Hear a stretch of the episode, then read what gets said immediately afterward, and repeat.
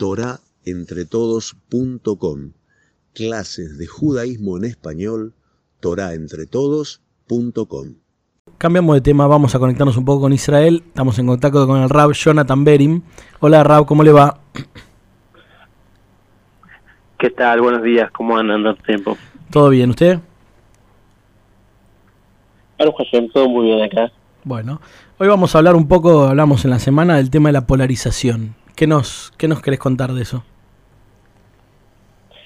Bueno, es un tema que se ha hecho diario en, todos, en la vida de todos nosotros y la verdad que también es un tema para sacar aprendizaje y algunas cuestiones para llevar a la práctica en lo concreto, porque si bien como seres humanos tendemos a rodearnos de, de gente y de opiniones similares a las nuestras, la verdad es que eso lo que suele hacer es llevar a la sociedad a un extremismo mayor. O sea, una persona cree porque tiene Twitter y tiene toda gente en Twitter de no sé, derecha, izquierda, blancos, negros, bajos, altos, cree que todos piensan como él. Y eso lo que termina logrando es el fanatismo de las ideas y la gente que pierda la sensibilidad y la capacidad de escuchar al otro.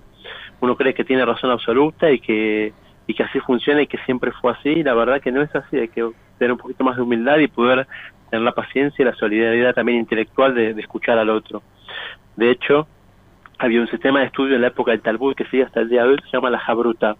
Jabruta es el estudio de a pares, dos personas. No era muy no es muy usual en una academia talmúdica ver gente estudiando solo. Siempre se estudia de a dos. ¿Y por qué? porque hace falta conocer otra mirada. Si uno solo tiene la propia, a fin de cuentas quien va a perder, quien va a perder eh, esa profundidad de contenido es quien está estudiando. Por eso es que siempre se trataba de estudiar de, de a pares, de a dos personas mínimo.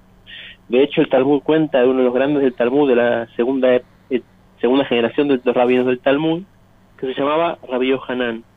Y él era muy inteligente, no encontraba Jabrutá, hasta que de repente eh, un bandido lo quiere asaltar en la calle, se llamaba Resh Lakish, y lo quiere asaltar por la calle y lo ve que tiene una fuerza sobrehumana, al punto que era, cuenta el Talmud, que era un hombre que se dedicaba a, las peleas de gladiadores, luchaba contra, contra bestias salvajes, animales, seres humanos, y le dice, oh, qué fuerza increíble la tuya, le dice, ojalá tenga, dediques esa fuerza al, al estudio de la Torah, al desarrollo intelectual. Y así que charlando lo convenció, se se él cambió su forma de vivir, del, del, ser un asaltante, se dedicó al, estudio talmúdico y terminaron siendo lo que se llama Jabruta, estudiando juntos y después también cuñados, porque Rabbi Shlakish se casó con la hermana de Rabbi Hanan. Y toda la vida estudiaron juntos al punto tal que que empezó como alumno terminó siendo un par de Rabbi Hanan y dos eran las grandes opiniones de, de su generación en el estudio. Pero justamente por eso, porque al estudiar se sacaban chispas, cada uno mostraba su forma de ver las cosas y juntos se complementaban. De hecho, cuando muere Resh Lakish, Rabbi Hanan se sintió tan solo porque buscó una nueva Jabrutá, consiguió nueva Jabrutot y te pasaba que todo le daba la razón. Sí, el gran Rabbi Hanan, la verdad que que usted dice es verdad. Y de momento él dice, lo que yo decía, cada cosa que decía Rabbi Hanan, Resh Lakish me daba 10 argumentos en contra y ustedes me dan 20 a favor.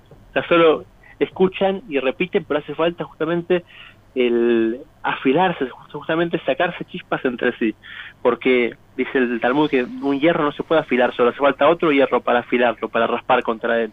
Eso tiene que ser la parte intelectual, para que cada persona pueda escuchar al otro y juntos desarrollar la idea al punto máximo y también la humildad y la empatía con los demás, que es algo que nos está faltando mucho, más que nada en la época esta de redes sociales, uno se rodea con toda gente, como dijimos al principio, que piensa como uno, que habla como uno, y en fin de cuentas nos volvemos fanáticos de nuestra idea, y no es la idea fanatizarse, sino buscar la verdad. Es bueno escuchar la otra campana. Si una ¿Qué tal, persona Jonathan? le gusta el partido... Sí, ¿Qué tal? Soy Esteban López del Pino, ¿cómo estás? ¿qué tal? ¿Cómo estás? Muy bien. Eh, siguiendo lo, lo que nos venís contando, que es súper interesante, un poco este, sacándolo totalmente de, de- del contexto que vos lo estás contando, a- ayer el presidente electo de Estados Unidos habló sobre el, el tema de la escucha también.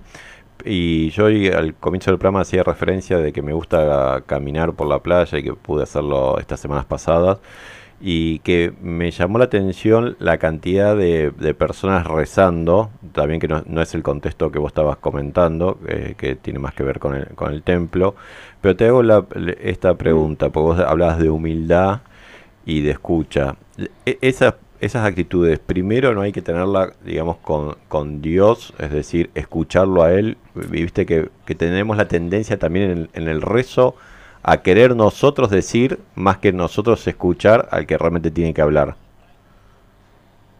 Sí, yo creo que es algo que hay que aplicarlo a todos los aspectos de la vida, tanto la humildad como la escucha, porque lo que logra es hacernos crecer, incluso como decimos en el rezo, que no sea, muchas veces digo que una gente, la gente va al rezo como si fuera una lista del supermercado, con una lista de, de pedidos para hacerle a Dios y quiere que Dios me dé, me dé lo otro y me dé, me dé y me dé es un, ¿qué clase de rezo? Es una lista de supermercado, así como tenés un kilo de, de, papa y dos kilos de tomate, tenés de repente el pedir a Dios que te dé la alegría y el auto y lo que vos quieras pedirle.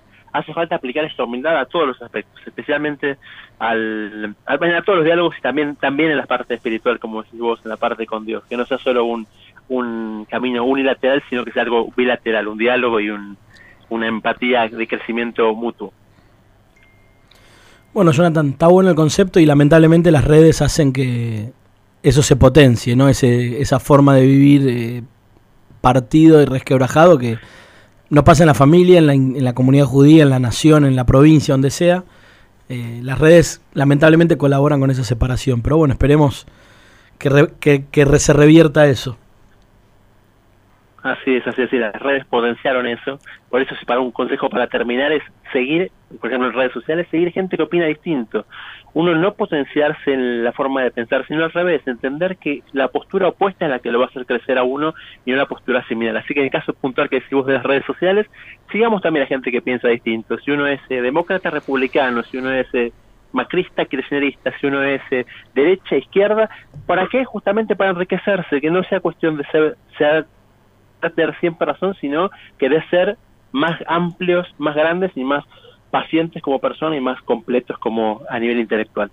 Bien, gracias Jonathan. Hablábamos recién con eh, Jonathan, Rabino Jonathan Berim de Torah Entre Todos, que siempre nos da un punto de vista muy actual e interesante y lo pueden seguir en Twitter como Jonathan Berim.